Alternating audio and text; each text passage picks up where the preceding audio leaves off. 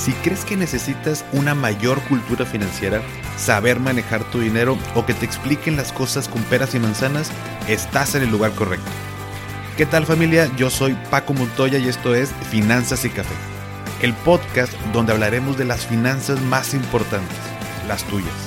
Sin más, comenzamos.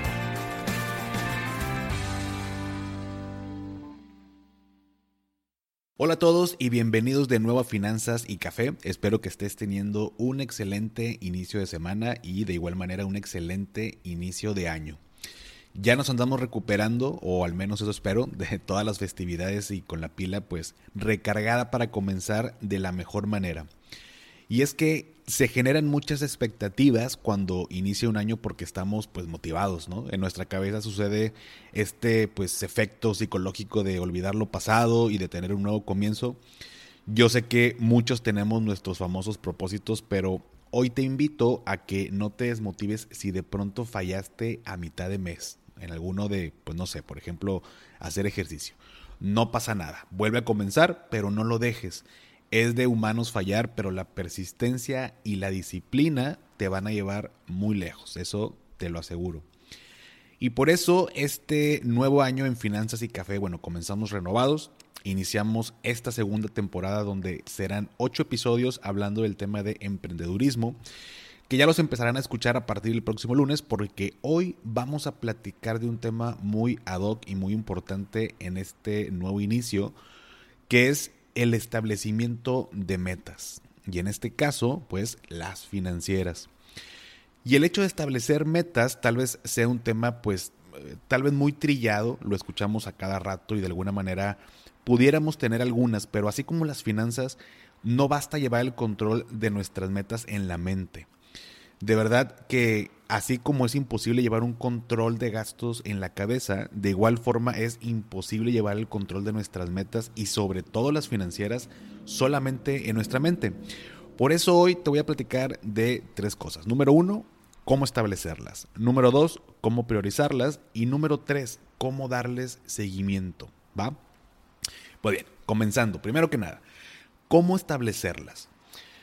Obviamente cada uno de nosotros tiene metas diferentes, de acuerdo a su situación, estilo de vida, objetivos y demás factores, por lo que no puedo generalizar ni te voy a decir que tengas que hacer tal o cual cosa en específico. Sin embargo, te platico cómo lo realizo yo. Primero que nada, em, todas estas, estas metas las llevo en un lugar especial para temas financieros. ¿Qué quiero decir con esto? Bueno, esto puede ser tu agenda personal, una libreta exclusiva para ello o bien un archivo de Excel como se te haga mejor, pero tienen que estar por escrito. Y lo voy a repetir para enfatizar, tus metas tienen que estar por escrito. A mí en lo particular me gusta mucho escribir, ya se los he compartido por acá en la cuenta, y tengo una libreta especial para mis apuntes que tengan que ver con mis finanzas personales. Este año me estaré apoyando en mi libreta y en una agenda que me regaló Sofía Macías, la autora de Pequeño Cerdo Capitalista, para ver qué tal me va. La quiero calar a ver, a ver qué tal está, ¿no? Y fíjate, te platico lo siguiente. Eh, en 1953 se realizó una encuesta a un conjunto de estudiantes de la Universidad de Yale en la que se incluían las siguientes preguntas. Número uno, ¿has definido tus metas? Número dos, ¿las has escrito? Número tres, ¿tienes algún plan para lograrlas? Un 84% de los estudiantes no tenía definida ninguna meta. Un 13% sí las tenía, pero no las había escrito. Y un 3% las había escrito y tenía un plan de acción. En 1973, es decir, 20 años más tarde, se comprobó el progreso que habían hecho aquellos alumnos y las diferencias resultaron asombrosas. El grupo del 13% que tenía objetivos definidos, aunque no escritos, tenía el doble de ingresos de media que el grupo del 84% que aseguraba no tener metas. Pero lo más increíble fue que el grupo del 3% que había escrito sus objetivos estaba ganando 10 veces más que el 97% restante. O sea, que en conclusión, esperar a que simplemente sucedan las cosas no suele dar muy buen resultado. Ahora bien, las metas deben contener estos cuatro factores. El primero, fecha límite. tienes que, eh, tiene que haber un deadline, ¿no? Que te pueda ayudar a crear este sentido de urgencia para lograrla. Por ejemplo, decir, quiero tener mucho dinero. Ese no es un buen ejemplo de una fecha límite. O sea, ¿cuándo quieres llegar a tener mucho dinero? ¿Este año? ¿En cinco años? ¿Cuándo? Número dos, que sean posibles. Y esto quiere decir que nos pongamos metas retadoras, pero tampoco imposibles, porque va a causar el efecto contrario y nos vamos a frustrar. Por ejemplo, decir, quiero ganar un millón de pesos al día, ¿no?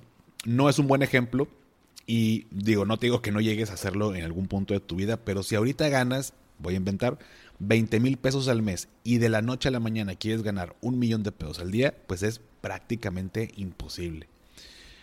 Número 3, que sean específicas. Y esto quiere decir que no puedo quedarme en la ambigüedad. Por ejemplo, decir que quieres ganar mucho dinero eh, es un mal ejemplo. Tendrías que definir ¿Cuánto es mucho dinero? ¿Un millón? ¿Dos millones? ¿Veinte millones? O sea, tienes que ser específico.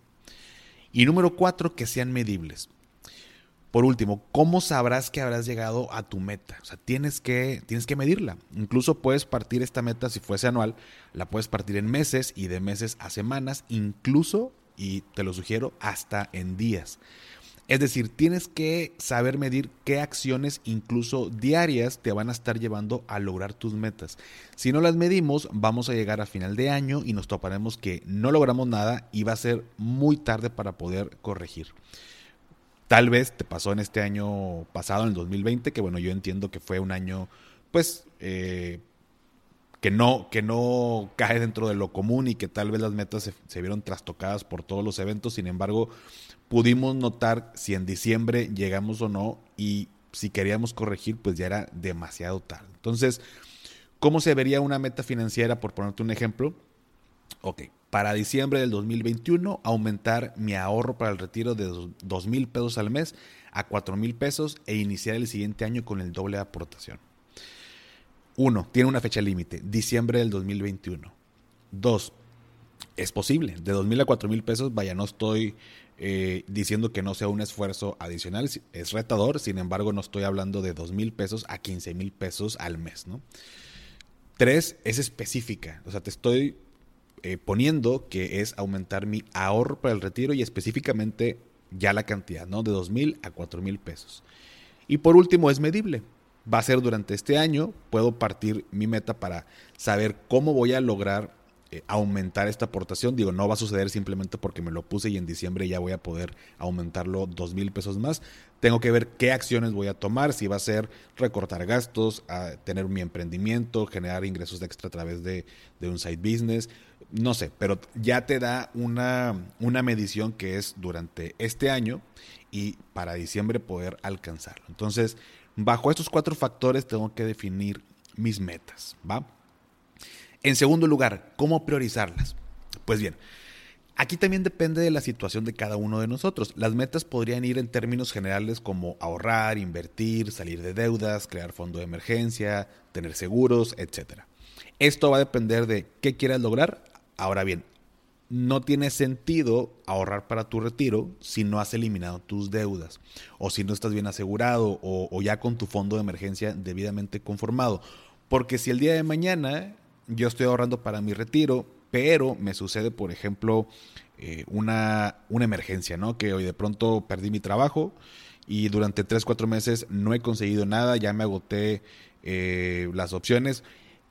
Todo ese ahorro que estaba haciendo para mi retiro lo voy a tener que utilizar como fondo de emergencia para poder subsistir estos meses. Entonces ya se, ya se deshizo esta meta del retiro porque tuve que utilizar el dinero.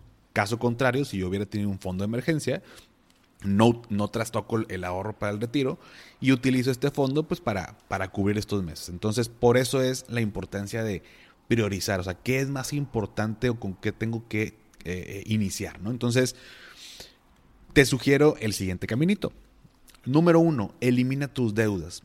Las deudas causan estrés. Y si no me crees, escucha el episodio número 16 de este podcast para que te des cuenta y en segunda, una buena forma de eliminar estas deudas también lo puedes escuchar en el episodio número 21. Esta información te va a ayudar porque es el primer paso para sanear tus finanzas y puede ser una meta financiera buenísima para este año que trae pues todavía más incertidumbre que otros años anteriores. El segundo paso en este caminito que te sugiero es protegerte, protégete. Hoy en día es más importante que nunca, pero yo te sugiero que al menos tengas tu seguro de gastos médicos mayores y tu seguro de vida e incapacidad en orden. No son para nada caros, se ajustan al presupuesto de cada uno, pero es mucho mejor que no tener nada en dado caso que, que no puedas tener algo muy padre o, o, de mucha cobertura, ¿no?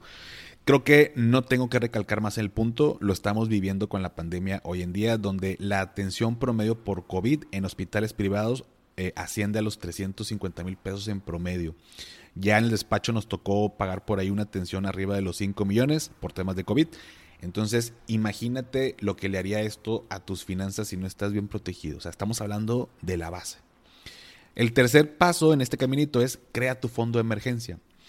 Esto lo pondría en tercer lugar porque aunque muchos comenzamos trabajando este año, gracias a Dios, tú sabes que con la pandemia negocios quebraron y empleadores tuvieron que prescindir de sus colaboradores por, eh, pues, por ventas muy bajas.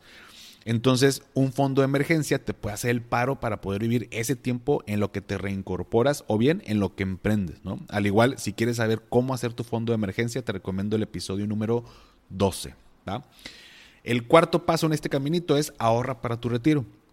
Ahora sí, ya eliminaste deudas, ya te protegiste, ya creaste tu fondo de emergencia, ya estás más que armado para empezar a ahorrar para tu retiro, que es un rubro que deberás establecer ya de por vida. O sea, ya no podemos darnos el lujo de no ahorrar para nuestro retiro, al menos pues no en este país, ¿no?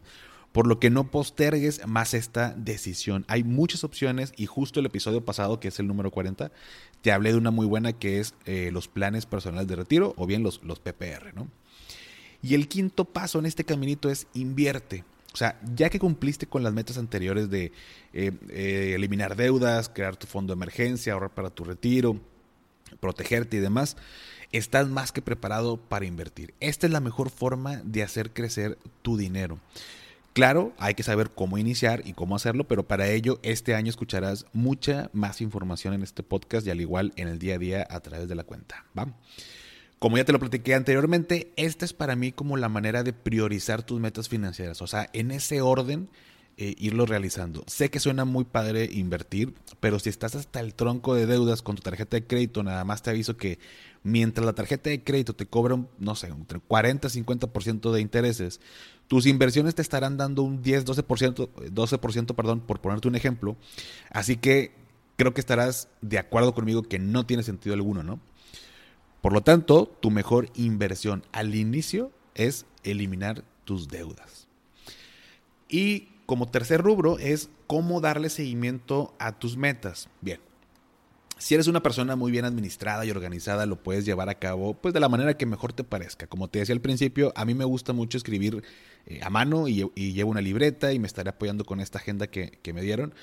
Pero tengo amigos que tienen sus archivos de Excel y le meten ahí por ahí unas grafiquitas con la información, incluso hasta en su celular, que bueno, no me gusta mucho la idea de medir las metas a través del celular.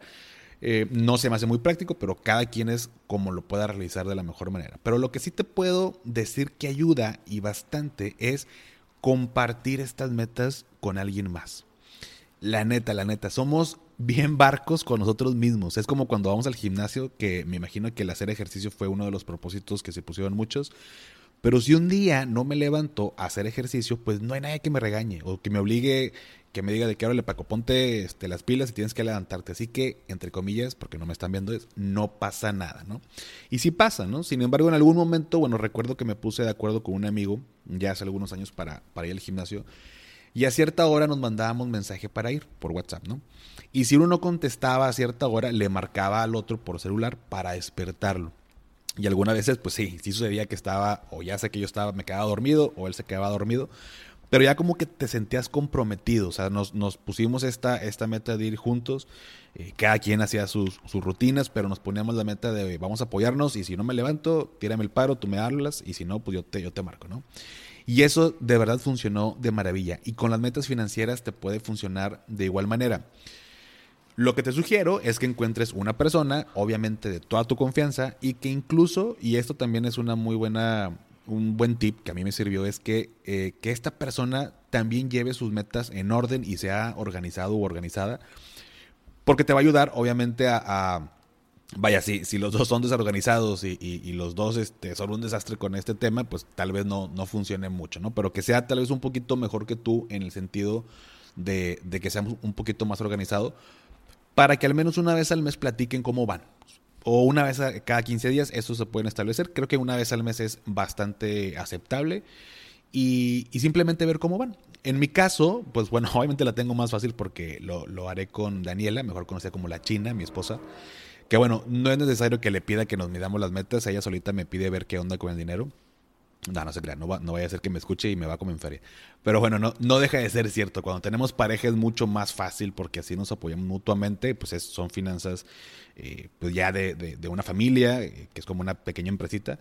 Pero pueden ser amigos, pueden ser hermanos, pueden ser compañeros de trabajo, quien tú le tengas esta, esta confianza, ¿va? Pero bueno, espero que te ayude esta información para este inicio de año. Si ya estableciste tus metas financieras, entonces evalúa con esta información que acabamos de platicar si te hace sentido. Eh, y si tienes dudas, pues con mucho gusto ya sabes, dime y las, y las revisamos. Estamos a un par de meses de cumplir un año con el podcast y esta segunda temporada que serán, como ya te decía, una serie de ocho episodios, los vamos a enfocar con el tema de emprendedurismo. La razón, porque bueno, pues emprender te puede ayudar a estar mejor financieramente. Con esto no quiero decir que sea fácil, ¿no? Y por eso entrevisté a una serie de emprendedores que nos darán los mejores consejos y nos platicarán cuál fue su camino para que te puedas inspirar y que este año sea tu mejor año financiero. Creo que emprender es una muy buena forma de incrementar nuestra felicidad. Al menos así ha sido mi, experiencia. Como te comento, no, no ha sido para nada fácil, pero creo que vale bastante la, pena todo lo bueno que, ha salido. Y, y, muchas de las ocasiones las metas financieras pues tienen que ver con eh, esta parte de tener más dinero para poder viajar más o para estar más con mi familia. Y si tengo un ingreso ya establecido, no, no está, vaya, no, no, no estoy inventando para nada temas financieros, pero tú sabes que en una empresa, si tú ganas una cantidad de dinero para que te aumenten, no va a ser el siguiente mes, tal vez no el siguiente año, tal vez va a ser dentro de más tiempo y, en cualquier momento pues puede salir. No tengo nada en contra de la gente que tiene un, empleo. Mi padre eh, toda su vida eh, trabajó para una empresa y nunca nos faltó nada. Sin embargo, Em, nuestra situación y, muy enfocado al tema del retiro, como, como ya eh, lo has visto en, la cuenta y demás, que es un tema que a mí me preocupa mucho, pues tiene que ver con pues, estar ahorrando y cada vez un, mayor monto y muchas de las ocasiones eh, en un ingreso que ya tengamos fijo, pues no nos da esta, esta libertad de, de incrementar o de generar mayor riqueza. Entonces, no te digo que te salgas de, tu trabajo para que te pongas a emprender, al contrario, puedes iniciar un pequeño negocio estando eh, trabajando. Incluso fue el caso de algunos de los que entrevisté, ya los vas a escuchar. Pero, pero sí me gustaría que tomaras estas ideas porque quiero que este año tus metas financieras las cumplas, que estés feliz financieramente. Como ya te lo he comentado, el dinero para mí sí da la felicidad.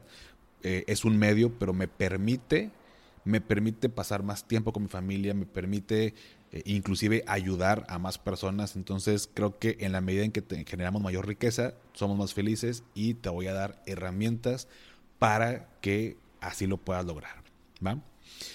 Pues bien, ya para finalizar, inicio el año sabiendo que ya rebasamos en el podcast las 54 mil reproducciones y todo esto gracias a ti que lo escuchas y lo compartes. De todo corazón te agradezco y te deseo que inicies el año al igual al 100.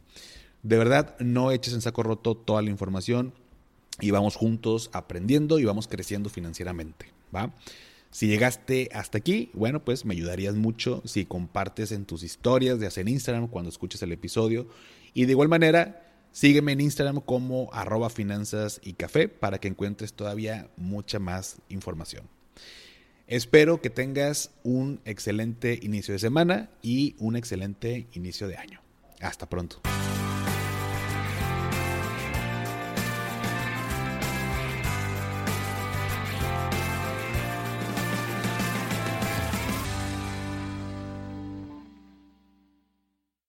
¿Nunca te alcanza para lo que quieres? ¿Le tienes miedo al crédito, los seguros, las inversiones, al SAT? Pues no te preocupes más, estás en el anuncio de 30 segundos correcto. Bienvenido a Maldita Pobreza. En este podcast te daremos hacks para entender tu seguro de gastos médicos, sobrevivir al hot sale o el buen fin, ahorrar e invertir en bienes raíces. Maldita Pobreza, producido por Sonoro. Busca Maldita Pobreza en cualquier plataforma de podcast.